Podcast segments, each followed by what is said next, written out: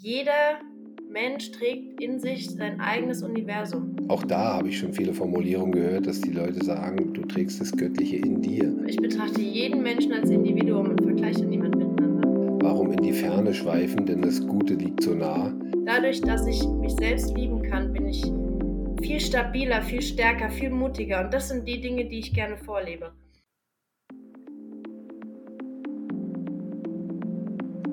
Family Flow, der Podcast. Der Podcast für Eltern, die mehr aus ihrem und aus dem Leben ihrer Kinder machen wollen. Einen erneut sehr spannenden Gast habe ich heute, die Mara Barth. Wenn ich jetzt auf ihre jetzige Situation, auf ihr jetziges berufliche schaue, wird sich jeder, der hier zuhört, fragen, was sollen wir denn mit diesem Gespräch Sie ist Reitlehrerin, aber sie ist auch Mindset-Coach.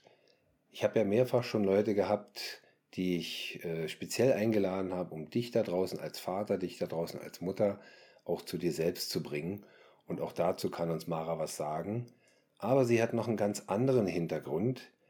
Sie hat lange Zeit ein Mädchen mit Down-Syndrom zum Beispiel in der Schule begleitet, war Sozialpädagoge im Kindergarten und hat also deutlich mehr Bezug zu Familien und Kindern, als man auf den ersten Blick denken mag.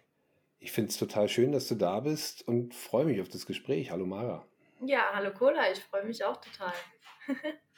Sehr schön für die, äh, vielen Dank für die Einladung. Ja, bitte gern. Ähm, gleich mal als erste Frage so in den Raum geworfen hat ein bisschen was von dem, was du früher gemacht hast, zu dem geführt, was du jetzt machst, dieses Begleiten, auch Kinderbetreuung oder eben auch dein Reiten. Du bist ja eigentlich von Kind auf mit Pferden groß geworden. Macht das oder hat es das aus dir gemacht, was du jetzt bist? Ja, absolut, alles. Ähm, ich hatte vor kurzem mal so ein Gespräch, ähm, wo mir das bewusst wurde, dass eigentlich mein ganzes Leben aus so Puzzleteilen bestanden hat und ich jetzt ähm, als Mindset-Coach das Gesamtwerk des Puzzles erkenne. Also die ganzen Teile fügen sich ineinander und es gibt endlich ein Gesamtwerk und ich habe mit dem Coaching meine Berufung erkannt, ähm, auf die ich mich mein Leben lang vorbereitet habe. Ich selbst bin ja auch in der Familie groß geworden und das war nicht immer alles einfach. Also das hat, äh, steht zwar nicht in meinem beruflichen Werdegang, aber auch da habe ich ganz, ganz viele Erfahrungen sammeln dürfen, ähm, mit denen ich heute arbeite oder die ich bei anderen Menschen auch erkenne, wo sie Probleme haben und wo ich helfen kann. Ja. Hm. Ja, wunderschön. Ähm, wie darf sich der Zuhörer Mindset Coach vorstellen? Also zum einen als, als Betreuung, aber zum anderen auch, was bringt es demjenigen, der sich von dir betreuen lässt? Jeder oder alles beginnt mit einem Gedanken. Ähm, unsere Realität, die wir schaffen, basieren auf unseren Gedanken, auf unseren Wahrnehmungen, auf den Empfindungen, die wir damit verbinden. Und ja, durch unsere Gedanken kreieren wir unser Leben. Und was ich zum Glück schon sehr früh in meinem Leben erfahren durfte, ist die Kraft des positiven Denkens wenn ich ständig mit Zweifeln und mit Angst oder Frust oder so in meinem Kopf beschäftigt bin, dann spiegelt sich das außen in meinem Leben auch wieder. Und wenn ich diese Gedanken bewusst lerne zu, zu steuern, bewusst aus meinem Inneren heraus zu fühlen, mit dem Positiven zu behaften, dann ist es genau das Gleiche. Es spiegelt sich auch im Äußeren wieder. Das, was wir von innen nach außen senden, kommt auch genauso wieder zu uns zurück. Und das ist nicht nur auf die einzelne Person eben zu beziehen, sondern auf das ganze Umfeld, also mit der Familie, das Familien, äh, das Leben mit der Familie, das ist jetzt äh, dein Thema, so kommen wir hier auch zusammen.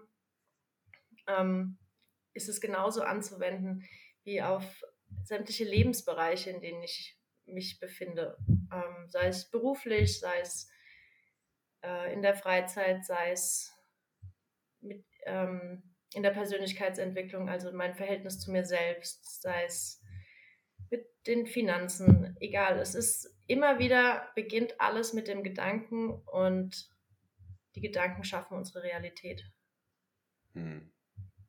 Ja, das, ich glaube, das ist auch ein uraltes Zitat von Buddha. Du wirst morgen sein, was du heute denkst. Also definitiv, was du deine selber, deine Zukunft gestaltest. Ähm, ich gehe noch mal einen kleinen Schritt zurück. Du sagtest gerade, du hast sehr früh entdeckt, dass positive Gedanken eben auch positive Ergebnisse hervorheben. Ähm, Gibt es da ein Beispiel, gibt es da einen Auslöser, weswegen du das so weißt und äh, erkannt hast? Ja. Ich glaube, ich war ungefähr 15 Jahre alt. Da bin ich von der Schule nach Hause gegangen und irgendwas hat mich sehr geärgert. Ich habe mich über irgendwas aufgeregt und das hat mich total beschäftigt. Und mir ist aufgefallen dabei, dass ich das, was von außen kam, sehr auf mich als Person bezogen habe. Dass ich mich als Ursache für das, was im Außen geschehen ist, ähm, gesehen habe. Und da kam mir der Gedanke, dass der erste Grund, den ich für das Verhalten von anderen sehe, was mit mir zu tun hat. Und in der Regel stimmt das überhaupt nicht. In den seltensten Fällen hat das, was im Außen, also was bei jemand anderem passiert, wirklich mit mir als Person zu tun. Und meine Lösung dafür war, dass ich mir mindestens zwei Gründe überlege, warum dieser Mensch jetzt so gehandelt hat. Und beim zweiten Grund ist es dann oft so passiert, dass ich schon gar nicht mehr Teil der Begründung war. Und das erleichtert unglaublich, weil das auch meistens viel mehr der Wahrheit entspricht. Wenn man später mit den Leuten darüber spricht und sagt, hier, warum hast du das getan? Die Antwort ist ganz selten der Gedanke, den man selbst als erstes hatte, also was man selbst hineininterpretiert hat. Hm. Und ja, es ist eine unglaubliche Erleichterung, weil man ähm, sich selbst viel weniger schuldig fühlt, was auch der Wahrheit entspricht. Und es befreit. Ja, das glaube ich. Das finde ich auch sehr spannend. Äh, hast du, bist du da selber so rangegangen oder hast du da irgendwo jemanden gehabt, der dir gesagt hat, hier denk mal dran, das bist nicht du oder das ist nicht dein Grund? Nee, das kam tatsächlich aus mir selbst. Ich weiß noch, ich bin, ich bin mhm. damals von der Schule nach Hause gelaufen ähm, auf dem Weg war ich allein unterwegs. Und ja, die Gedanken sind wirklich aus meinem Inneren entsprungen. Hm. Und die habe ich Schön. heute, an dieser Erlebnis erinnere ich mich bis heute. Und es gibt noch so ein paar Schlüsselerlebnisse, die ich wirklich in meiner Jugend schon hatte, die mich ähm, dann auch zu den Menschen gemacht haben, die, der ich jetzt heute bin. Also diese Art zu denken, dass ich den Grund für das Verhalten anderer nicht bei mir suche, ähm, ist, äh, wie soll ich es ausdrücken? Jetzt habe ich kurz den Faden verloren.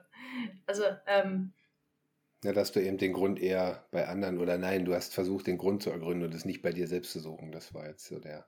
Genau. Ja. Das ist. Nee, ich finde. Ja, erzähl. Ja. Also, es ist in der Regel so, dass Menschen nicht hören, was gesagt wird, sondern etwas hineininterpretieren und auch das Interpretierte und das, was sie dabei empfinden, das merken sie sich. Und äh, ich habe auch jetzt schon, oder ach genau, das war der Faden, ja, dass ich aus diesem Gedanken heraus ähm, Sprache sehr wörtlich nehme. Das ist für manche sehr schwer, aber ich denke, Sprache ist das, die Kommunikationsebene, die wir einfach haben. Und wenn ich nicht höre, was gesagt würde, sondern eben mein eigenes dort hinein interpretiere, dann gehen wir unheimlich oft damit aneinander vorbei. Auf jeden Fall. Und das hat mich heute zu dem gemacht, was ich bin, weil ich wirklich Menschen zuhöre und das, was sie wirklich sagen, auch hinterfrage. Ich frage dann auch nochmal nach, meinst du wirklich das, was du gerade gesagt hast, oder erwartest du jetzt von mir, dass ich aus deinem Gesagten den Appell alleine heraushöre? ist dann der Appell, den ich höre, der richtige oder meinst du eigentlich was ganz anderes? Was ja. ist dein Appell? Ja, das ist ja auch das, ist ja auch das. Ich habe ja auch schon eine Folge gemacht äh, zur Kommunikation. Und das ist ja genau das, was der Friedemann Fritz von Thun da mit seinem Vier-Ohren-Modell ähm, ja, sehr gut plakativ dargestellt hat. Ja. Weil es gibt nun mal diese vier Ebenen. Jede Aussage schwingen diese vier Ebenen mit. Ja. Und jede dieser Aussagen können auf vier anderen Ebenen, also eben die gleichen Ebenen, aber es kann halt anders beim anderen rüberkommen. Der Appell kann auf einmal eine emotionale Ebene beim anderen auslösen, die, das Sachliche ähm, kann da drüben auf einmal eine, eine Beziehungsebene auslösen. Also das ist ganz klar, dass meine vier Zungen, die sprechen, nicht die gleichen vier Ohren sind, die es auf der anderen Seite hören. Ja. Und das ist genau das, wenn du schon sagst, du gehst erstmal ans Sachliche rein, an Inhalt und fragst dann nach, dann ist auch ganz leicht, äh, ja, dem auf den Grund zu gehen und bezogen auf äh, unsere Coaching-Tätigkeiten, dem anderen helfen zu können. Ja. Auf jeden das Fall, dieses Modell ist äh, unglaublich wertvoll, das im Bewusstsein zu haben, weil ich immer wieder ähm, in der Kommunikation feststelle, Menschen, denen das, dieses Modell nicht bewusst ist, die kommunizieren auf einer Ebene und erwarten, dass der andere diese eine Ebene erkennt.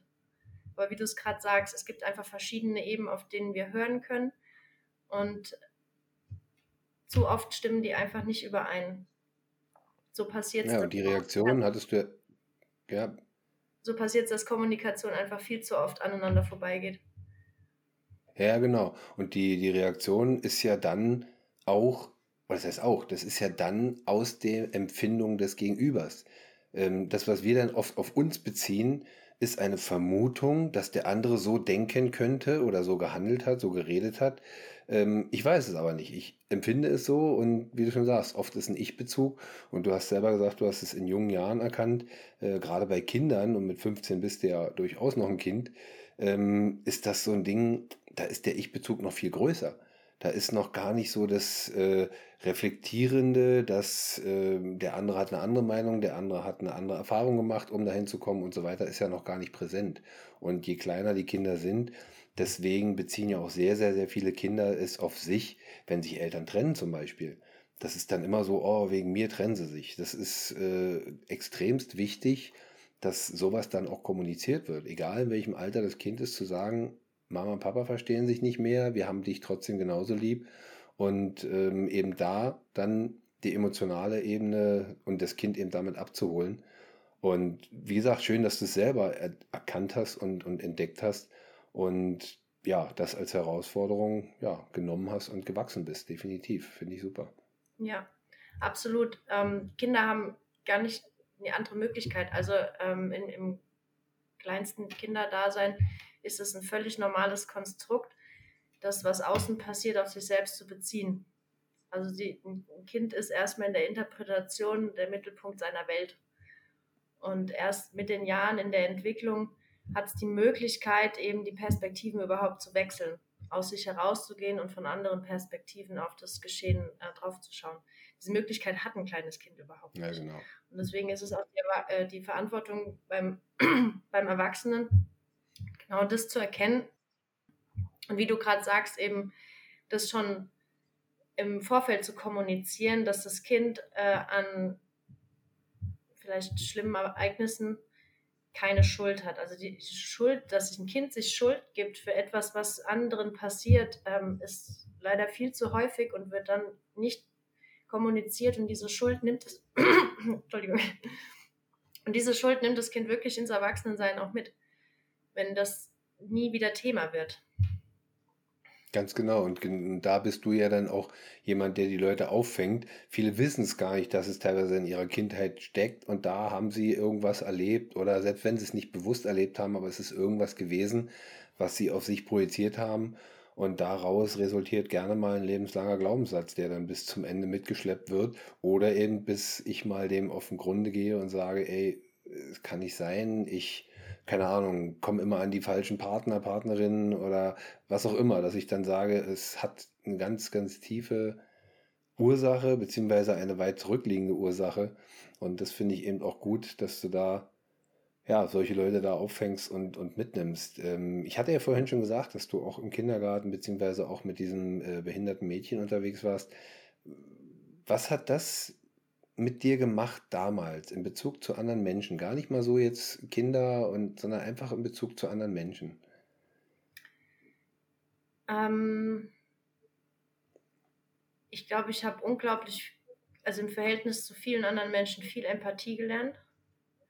Ich habe sehr viel ähm, über die verschiedenen Perspektiven, die man einnehmen kann oder die ich einnehmen kann, äh, gelernt, dass, dass ich die Möglichkeit habe, das Geschehen von wirklich verschiedenen Seiten zu betrachten und mich in andere hineinzuversetzen, wie sie sich jetzt in der Lage fühlen. Weil du dich auf die Leute eingelassen hast. Ja. Und vor allem, ähm, was jetzt in den letzten Jahren vor allem dazu kam, ist nicht nur hineinzufühlen, sondern dann auch in die Kommunikation zu gehen, ob ich damit auch richtig liege. Hm. Ich wollte noch ganz kurz Bezug dazu nehmen, was du vorher gesagt hast, ähm, oder wir beide gesagt haben, ähm, wenn, wenn Kinder eben als Beispiel dieses Schuldgefühl aus der Kindheit mit ins Erwachsenenleben nehmen, ist es absolut möglich, dass auch die Eltern, die jetzt Eltern sind und Kinder haben, selbst ein solches Gefühl aus ihrer Kindheit mit ins Erwachsenenleben genommen haben und deswegen vielleicht Schwierigkeiten haben, in eine Kommunikation zu gehen, die wirklich förderlich für beide Seiten ist und die mehr Verständnis für beide Seiten bringt.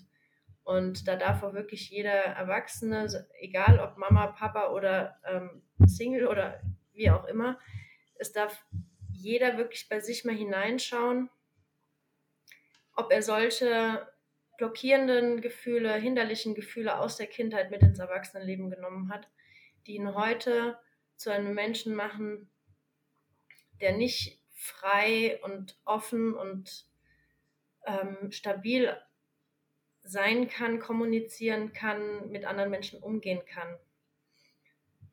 Das finde ich,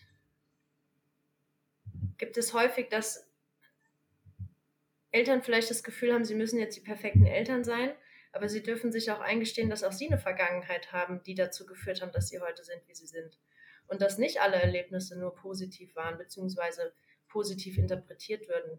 Heute, wenn wir das Bewusstsein haben, dann können wir aus jeder Situation mit den richtigen Gedanken, mit den richtigen Fragen und den richtigen Antworten was Positives herausziehen. Das ist aber ein, ähm, ein Verhalten, was wirklich erlernt werden muss, weil wir das aus der Kindheit nicht lernen.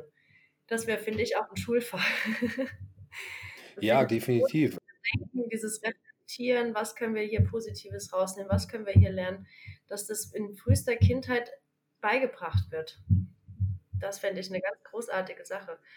Und nochmal auf die Eltern. Also Eltern müssen sich nicht auferlegen, perfekt zu sein. Auch sie dürfen ihre Blockaden haben. Wichtig ist, dass sie erkannt werden und dass dann damit umgegangen wird, im positiven Sinne wieder. Ja. Definitiv, ja, auf jeden Fall. Also du, ich, mir kommen auch sofort mehrere Beispiele, mehrere Gedanken zu dem Thema. Ähm, denn das ist ja auch eins, wenn nicht sogar mein Hauptthema, die frühkindlichen Prägungen.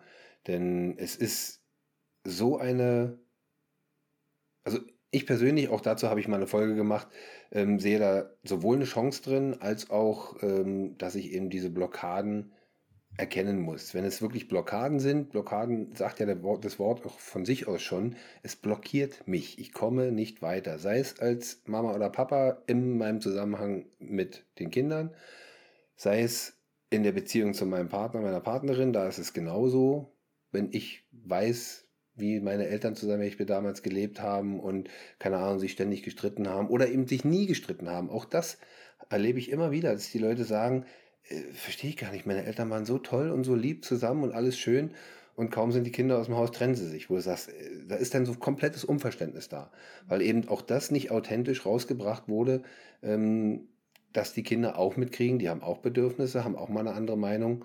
Und das ist ein, genauso ein soziales Interagieren oder es mitbekommen eben, ähm, eben genauso wie die, wie die äh, schönen Dinge eben.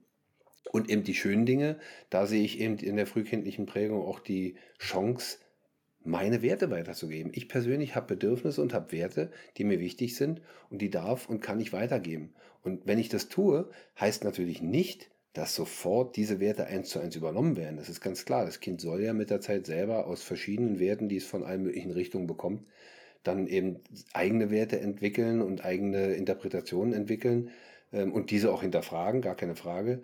Aber im Endeffekt ist das sowohl das Positive als auch das Negative. Es bleibt ein Leben lang, was ich in den ersten drei bis sieben Jahren äh, in das Kind impliziere.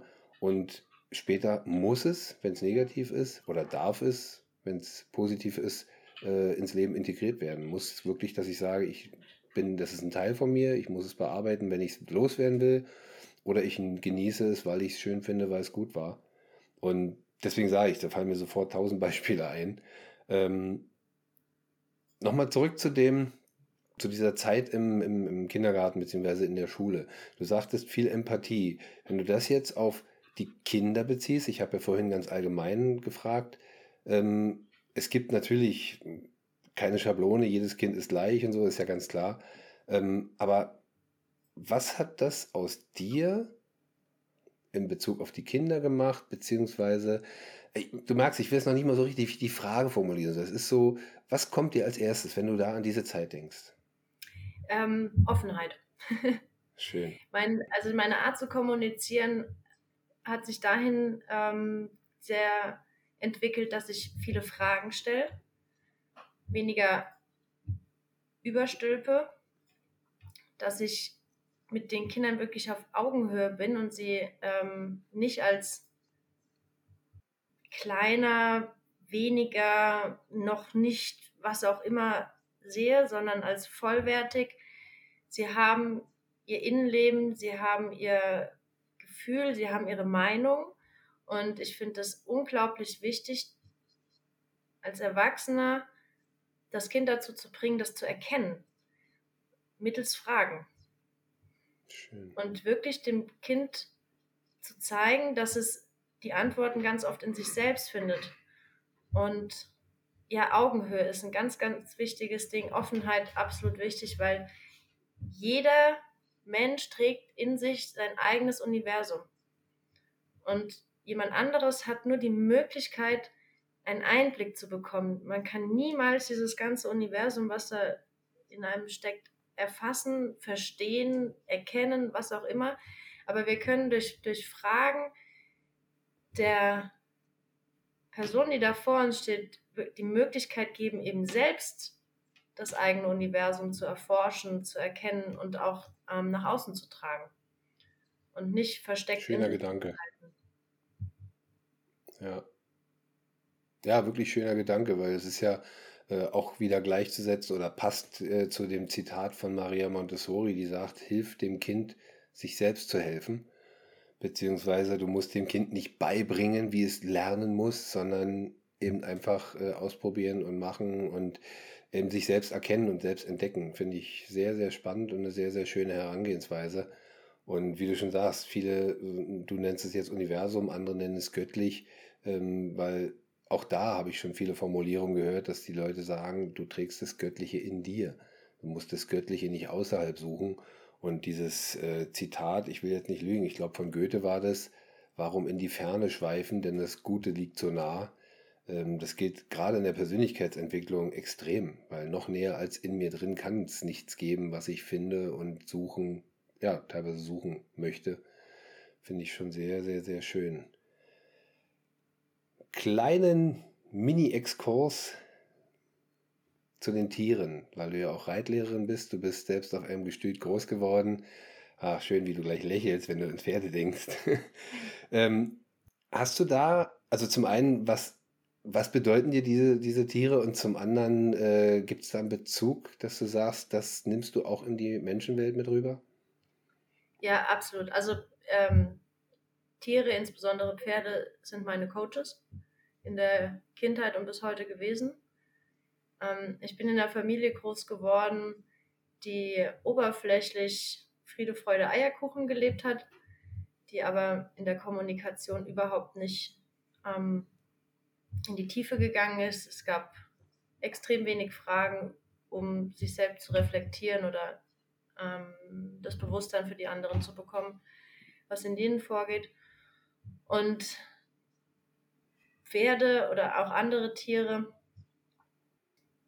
prägen unglaublich in der nonverbalen Kommunikation, prägen unglaublich die Aufmerksamkeit, die Achtsamkeit, mit anderen Lebewesen umzugehen, Signale zu sehen. Ähm, und sie sind völlig unverfälscht.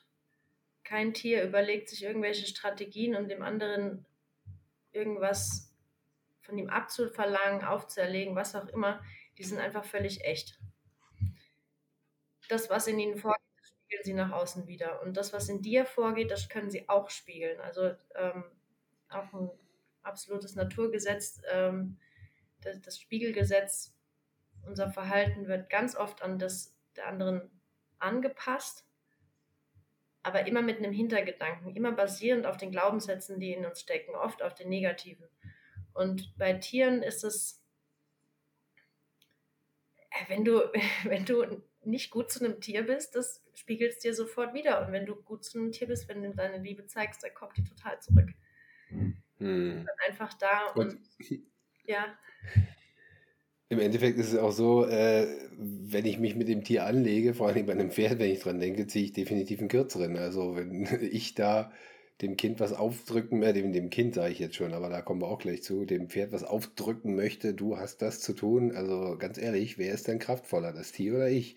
Also ja, beim Pferd daher... muss man aber ist nochmal was anderes, es ist ein Fluchttier. Also wenn ich mit dem Pferd mit Gewalt was aufdränge, dann geht es in die Flucht. Aber dann merke ich direkt, vielleicht nicht körperlich, dass ich verloren habe, aber emotional. Es vertraut ja. mir nicht es lässt sich nicht auf mich ein, es versucht eben immer wieder vor mir zu flüchten, wegzukommen, ja. es geht nicht mit mir in Beziehung. Ähm, bei einem Hund oder einer Katze zum Beispiel, die würden eher in den Angriff gehen. Mhm. Und ähm, das ist dann eben von Tier zu Tier verschieden. Ja, ja, klar. Aber du hast gerade, gerade am Anfang, weil du gesagt hast, dieses Nonverbale und so, äh, fast schon ein Tränchen im Auge gehabt, gerade wirklich. Äh, das ist genau das ist auch bei kleinen Kindern so. Die sind unverfälscht, die sind rein. Ähm, und je mehr ich da eben das Kind dränge, drücke, wie, in Form, wie, wie ein Klumpen Knete formen möchte, ähm, das blockiert einfach. Das ganze Leben ist in der Entwicklung des Kindes, du fängst an, es zu stören. Weil ich habe da auch viele, viele äh, bildliche Bezüge zu. Und das werfe ich jetzt auch ganz allgemein jedem, der hier zuhört, zu, dass kein Mensch, und Kinder sind Menschen, äh, muss, muss geformt werden. Kein Mensch muss irgendwie von außen entwickelt werden. Denn Kraft entsteht nur von innen, Leben entsteht nur von innen. Ich denke da nur an ein, ein normales Hühnerei oder an jedes Ei von einem Tier. Ähm, Kraft kommt von innen. Wenn ich das Ei von außen zerstöre, kann das Leben nicht entstehen. Wenn das Kind, das Baby, das Küken da drin seine Kraft entwickelt, dann wird es seine Fesseln sprengen und sagen, das bin ich und das darf ich sein, das kann ich sein, das möchte ich sein. Ich gehe sogar noch ja, einen Schritt weiter, wie du gerade sagst, ähm, wenn du dem Kind die Möglichkeit gibst, sich entsprechend zu entfalten, dann hat es noch nicht mal Fesseln. Oh ja. In der Theorie. Das wäre das wär der, der göttliche Gedanke. Aber wir sind auch nur Menschen. Natürlich. Jeder, jeder Mutter, jeder Vater ist von der Gesellschaft genauso geprägt wie auch seine Eltern und immer so weiter. Ähm, dadurch, dass wir Menschen ähm, ein Bewusstsein haben, was uns ja von den Tieren unterscheidet, haben wir eben auch die Möglichkeit zu interpretieren, unser Verhalten anzupassen und, und uns anders zu formen als Tiere.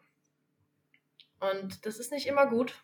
Nee, definitiv. Aber das Bewusstsein klar. dafür zu entwickeln, führt dazu, dass wir an diesen Formen, Mustern, in die wir alle irgendwie hineingepresst werden. Jeder von uns lebt in einer Gesellschaft, die uns etwas auferlegt. Das ist, ist einfach so.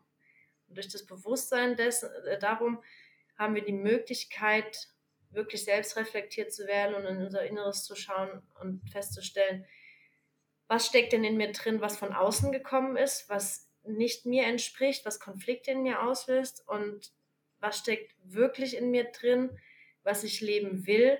Und ich unterstelle dem aller, allergrößten Teil der Menschheit, wenn sie wirklich in ihr Inneres schauen und, und das leben, was da wirklich drin steckt, dann kommt nur wirklich Gutes bei raus. Schöner Satz, sehe ich genauso. ja, Ganz klar. ja. Aber das ist, Also wir merken es ja im, im ja, Erwachsenenalter, dass auch das eine Erkenntnis ist, dass es ein Prozess ist, dass es nicht einfach so, äh, selbst jeder, der es jetzt hier hört, kann nicht einfach umschalten. Wie du schon sagst, wir sind Menschen, wir sind geprägt, wir haben gesellschaftliche Prägung, wir haben ähm, familiäre Prägung. Und das heißt natürlich auch, dass ich mal so, mal so reagiere, sei es emotional, sei es äh, sachlich. Also da sind wir wieder zurück zum Bogen dieser Vier-Ohren-Modelle, äh, dieses Vier-Ohren-Modells. Also auf jeden Fall wichtig, nach innen zu gucken und in sich die Antworten zu suchen und daraus als einfach authentischer Mensch echt zu sein und ja, anderen eben auch das mitzugeben, was ich gerne mitgeben möchte, weil es ist ja auch so ein Ding, da sind selbst da sind Leute blockiert. Die fühlen was in sich, trauen sich aber nicht, das zu äh, ja, nach außen zu tragen. Finde ich ein super Ansatz auf jeden Fall. Ah, muss schon wieder durchatmen, aber es ist wirklich immer wieder schön, weil in solchen Gesprächen, die ich ja auch äh, außerhalb des Podcasts führe und wir haben uns ja auch schon öfter unterhalten, das sind so Dinge, wo ich nochmal wieder mehr Berührung zu mir selbst habe und dann Gedanken habe und da müsste man fast schon sagen, ich bremse jetzt diese Aufzeichnung, weil ich muss erstmal in mich gehen und verschiedene Sachen durchdenken. Das ist wunderschön und ich wünsche auch jedem, der draußen zuhört, dass es dir genauso geht. Total klasse. Wir kommen zu meinen süßen kleinen Abschlussfragen. Da lächelt ja. sie schon. Frech wie ich bin, habe ich zehn Fragen die teilweise ein bisschen auf, also was heißt teilweise auch ein bisschen auf Eltern bezogen sind. Du hast ja leider, leider bezogen auf unseren Podcast, keine Kinder. Aber trotzdem, zehn Fragen für dich, wenn du magst. Ja, gerne. Sehr schön. Wie war denn so die kleine Mara, das Kleinkind? Oh, die war unglaublich energiegeladen, sehr hartnäckig, stur. Ich wollte auf jeden Fall ein Junge sein war total neidisch darauf, dass Jungs einfach die körperliche, also mehr Kraft hatten und entsprechend habe ich mich ausgelebt und somit, wann fing das an? Vielleicht so zwischen 10 und 15 habe ich dann auch wirklich meine weibliche Seite in mir entdeckt und gelebt und ich trage jetzt wirklich beide zum, Vorschein, äh, zum Vorschein mittlerweile. Also ich habe mhm. gelernt, dass ich beide Anteile in mir trage und die alle ihre Berechtigung haben und bin da sehr, sehr dankbar für. Damit hast du schon so ein Stück weit die nächste Frage vorweggegriffen. Wie war denn die jugendliche Mara? Also mehr oder weniger die Entdeckerin. Ne? Die hast du dann dich entdeckt und die Umwelt, oder? Ja, ich habe, ähm, nee, die Jugendliche, die hat sich nochmal zwischendrin sehr zurückgezogen. Ähm, mhm. Sehr still geworden, sehr äh, in, ja, in sich gekehrt. Und das war damals sehr belastend für mich. Heute weiß ich, dass ich aus diesem Verhalten heraus vor allem meine Empathie geschult habe. Diese Achtsamkeit für andere. Also ich bin auch heute dankbar um diese Phase meines Lebens, auch wenn sie damals als Jugendliche für mich sehr belastend war. Sie hat dazu geführt, dass ich diesen, diese verschiedenen Perspektiven einnehmen kann, aus mir rausgehen kann und verschiedene Blickwinkel einnehmen kann. Und ähm, ja, auch wenn es damals für mich wirklich belastend war, heute bin ich sehr dankbar darum, dass ich diese Phase meines Schön. Lebens hatte. Ja, klasse. Das merke, dass wir mehrfach den Kreis schließen, auch zu den Sachen, die wir am Anfang gesprochen haben. Schön. Gab es je eine Situation, in der du deine Eltern gehasst hast? Oh, wow, das ist eine sehr tiefe Frage. Ja, die gab es auf jeden Fall. Also, nein, gehasst, nein. Aber nicht geliebt. Liebe war bei uns kein, kein offenes Thema. War extrem mhm. zurückgehalten. Und das hat mich sehr belastet und es hat unheimlichen Konflikt in mir ausgelöst, weil auch heute weiß ich, dass ich unglaublich viel Liebe in mir trage, die ich sehr gerne teile. Ich sage heute immer, ich habe ich hab in meiner Jugend all die Liebe aus, äh, auf, ähm, äh, wie sagt man, gespart, ähm, gesammelt in mir, die ich heute in die Welt hinaus trage. Ja, das tust du definitiv. Ja, also gehasst, nein, aber nicht geliebt, ja. Hm. Bezogen auf die letzte Frage, wie fühlst du dich gerade? Ich kann heute damit ganz gut umgehen, weil ich das Thema schon sehr viel reflektiert habe. Hm. Aber äh, es gab, gab und gibt auch jetzt heute noch Momente, wo es mich wirklich belastet. Ich habe, ich sage es auch ganz ehrlich, ich habe den Kontakt zu meinen Eltern nahezu verloren jetzt in den letzten Wochen, Monaten gab es Schritte aufeinander zu seitens meiner Eltern, weil sie verstanden haben, dass sie mich eigentlich verloren haben. Ähm, ja. Aber mittlerweile habe ich das ganze Thema äh, viel, also ich komme viel leichter damit klar als noch vor wenigen Jahren. Hm. Ja. ja. Also es ist aber viel, viel Arbeit gewesen, viel Reflexion, viel Bewusstsein für mich, für die Situation meiner Eltern, weil auch meine Eltern, äh, ich bin keine Schuld in dem Sinne, weil auch sie ihre Geschichte vorher hatten und ihre Gründe haben, warum ich bei ihnen so aufgewachsen bin, wie ich aufgewachsen bin. Hm. Ja, auch nochmal das gleichermaßen, um den Appell da mal rauszuholen aus dieser Aussage an alle, die zuhören. Es ist eine Arbeit an dir selbst. Du hast mit dir und an dir selbst gearbeitet und äh, dadurch kannst du die zaghaften, nenne ich es jetzt mal, Schritte deiner Eltern auch äh, entgegengehen und sagen, ja, okay, lass uns reden, lass uns machen. Aber ähm, wenn du da weiter in dieser ja, Angriffs- oder Abwehrposition gewesen wärst, dann hätten sie wahrscheinlich anrufen können, wie sie wollen, so nach dem Motto, und dann, äh, nee, brauch nicht, ich will nicht mit zu tun haben. Das ist echt total klasse. Was ist Liebe für dich? Vertrauen, ein Gefühl zusammenzugehören, dazuzugehören, ähm, Ehrlichkeit, also Vertrauen und Ehrlichkeit ist ganz oben, ähm, Bedingungslosigkeit. Es ist noch viel mehr, aber ich glaube, diese drei sind äh, absolut vorne. Vertrauen, Ehrlichkeit, Bedingungslosigkeit. Hm. Schön. Ja. Da du ja auch in mehreren Bereichen Bezugpunkt dazu hast, was ist Erziehung für dich? Erziehung ist ein ganz schlimmes Wort. Ich ziehe, ich ziehe so lange daran herum, bis es die Form hat, die ich haben will. Ich gebe jedem Elternteil den Tipp, mach dir wirklich als allererstes bewusst, was sind deine Werte, die du vermitteln möchtest und handel nach denen. Viele Eltern handeln, glaube ich, aus der Intuition heraus, die durch ihre eigene Vergangenheit eben auch erzogen ist. Hm, ja, definitiv. Da gibt es ja diesen schönen Satz, auch Gras wächst nicht schneller, wenn ich dran ziehe. Also das ist genau, ja, ja ist vollkommen korrekt, hast du recht. Ja. Also viele Menschen sind sich, glaube ich, überhaupt nicht über ihre eigenen Werte wirklich bewusst. Und das macht es halt umso schwerer, entsprechend auch zu handeln. Definitiv. Also ich ja. bin auch äh, mit meinen Familien immer dabei, auch die Werte herauszukitzeln, die den Eltern bewusst zu machen. Ähm, und wie du schon sagst, sie sind sich dessen gar nicht bewusst, weil, und das ist so ein Ansatz von mir, ähm, viele davon eben zum einen nicht weitergegeben wurden, wirklich von den deren Eltern und zum anderen eben äh, regelrecht unterdrückt wurden mit diesen äh, Prägungen, mit dieser Form der Erziehung und zu machen und zu tun. Das ist schon wichtig, finde ich auch, die Werte glaube, es hat vor allem noch einen gesellschaftlichen Hintergrund. Werte auch.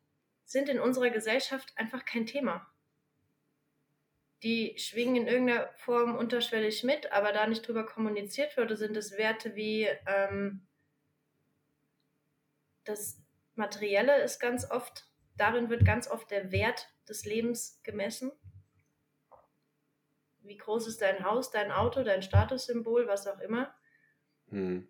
Warenwerte, die uns wirklich erfüllen, die sind kommerziell schwierig für Firmen weiterzugeben, weil sie damit einfach keine Kohle verdienen. Ich sage so, wie es ist. Deswegen sind die Werte wie eben Liebe, Vertrauen, Ehrlichkeit, ähm, Gemeinschaft, die, die sind nicht Thema in unserer Gesellschaft. Ja, da hast du recht, definitiv. Und ich, äh, mir kommt auch sofort in dem Zusammenhang hoch, dass viele Loyalität ähm, einfach nur im Bezug auf ihren Job, auf ihre Firma, auf äh, weiß ich nicht was beziehen aber Loyalität beginnt bei mir selbst. Ich darf ein Selbstmitgefühl haben. Ich darf mich selbst akzeptieren und mir erstmal selbst loyal sein. Das ist schon mal, ja, hast du recht. Das sind Werte, werden, äh, sie können ja noch nicht mal mit Füßen getreten werden, weil sie noch nicht mal bewusst sind. So, so kannst du fast sagen. Was wünschst du den Kindern dieser Welt? Freiheit. Ähm, Freiheit im Sinne ihrer eigenen Entwicklung, sich selbst zu entdecken, das, was sie ihnen wirklich entspricht, was aus ihrem Innern kommt, ihr Potenzial entfalten zu dürfen und von außen die Möglichkeit zu bekommen, das auch wirklich zu entdecken. Hm. Und zu leben. Und zu leben, genau. Und dann im Umkehrschluss irgendwann vorzuleben, genau. Ja. Was wünschst du dir selbst? Das Gleiche. ich, ich fühle mich auch überhaupt nicht, manchmal fühle ich mich, ja, was heißt nicht erwachsen? Ähm, ich spüre das Kind in mir noch genauso wie früher. Schön. Und ähm, das war mir schon immer wichtig. Also mein, die, diese Phase von, von Kindsein zum Erwachsenensein, die sich quasi in der Zahl des Alters darstellt, ähm, es war mir zu, zu jedem Zeitpunkt wichtig, dass mein inneres Kind da bleibt. Hm, schön. Ich bin heute immer noch, ach, wenn mir jemand sagt, komm, wir spielen Völkerball, ich bin dabei. wenn wir irgendwo klettern gehen, irgendeinen irgendein Staudamm bauen, was auch immer, egal, ich bin dabei. Genau. Das, und wenn du dich ja. dabei dreckig machst, egal. Völlig egal. Ich bin auf dem Pferdehof groß geworden, also Dreck ja, genau. ist zu mir. Hab ich überhaupt auf jeden Fall.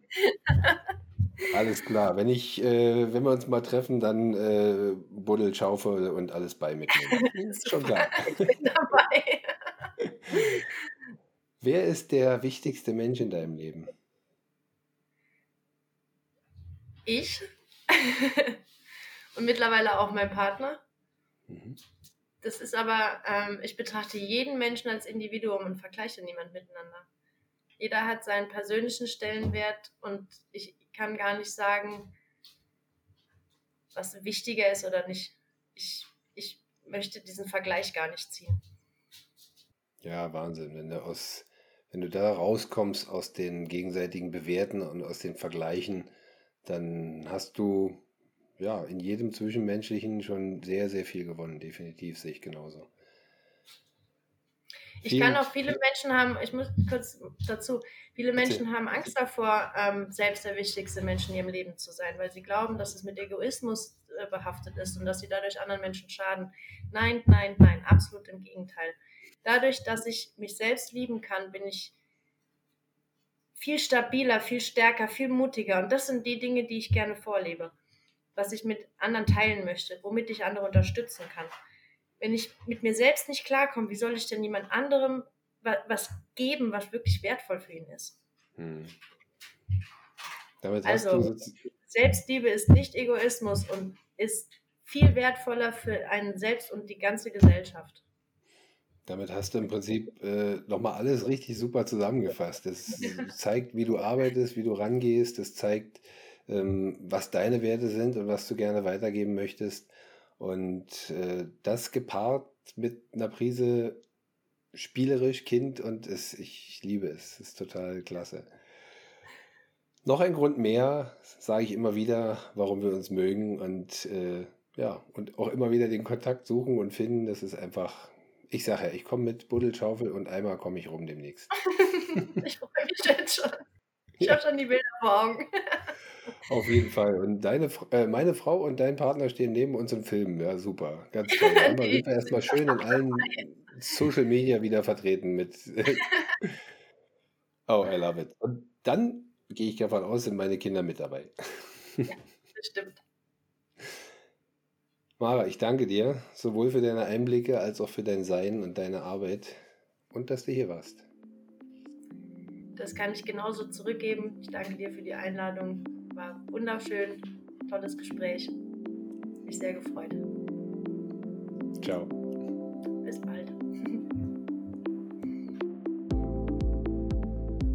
Na, das ist ja mal echt eine krasse Entwicklung. Wenn jemand von sich behauptet oder von seinen Eltern behauptet, sie haben mich verloren und den Kontakt daraus resultierend auf ein Minimum reduziert. Das ist eine Entwicklung, ja, Mara und ich, wir wünschen uns das überhaupt nicht für dich. Mara und ich wollen dich nach vorne bringen. Dich als Person, dich und deine Familie als Team. In diesem Zusammenhang ähm, werde ich es auch nicht müde zu erwähnen, immer wieder die frühkindliche Prägung sich anzuschauen. Und Mara tut das sowohl beruflich als Mindset Coach als auch für sich als eigene Person. Und so wie sie auch gesagt hat, habe ich es auch schon mehrfach betont. Es ist ein Prozess. Es ist immer wieder, es gibt immer wieder Situationen, wo so etwas hochkommt und das muss betrachtet werden. Das muss ins neue Leben integriert werden. Wir ziehen daraus unsere Stärken aus unseren Erfahrungen und dann geht es weiter. Nächste Woche gibt es passenderweise die zweite Folge von Trennung Ja bitte. Passenderweise, weil es zwischen frühkindlicher Prägung und Loslassen genau das Thema ist, was wir nächste Woche in Angriff nehmen werden. Wolfgang und ich zu Trennung Ja bitte loslassen. Und dazu begrüßen wir euch nächste Woche, Wolfgang und ich, dein Cola.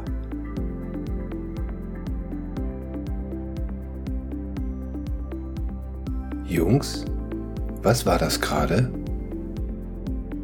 Family Flow, der Podcast. Der Podcast.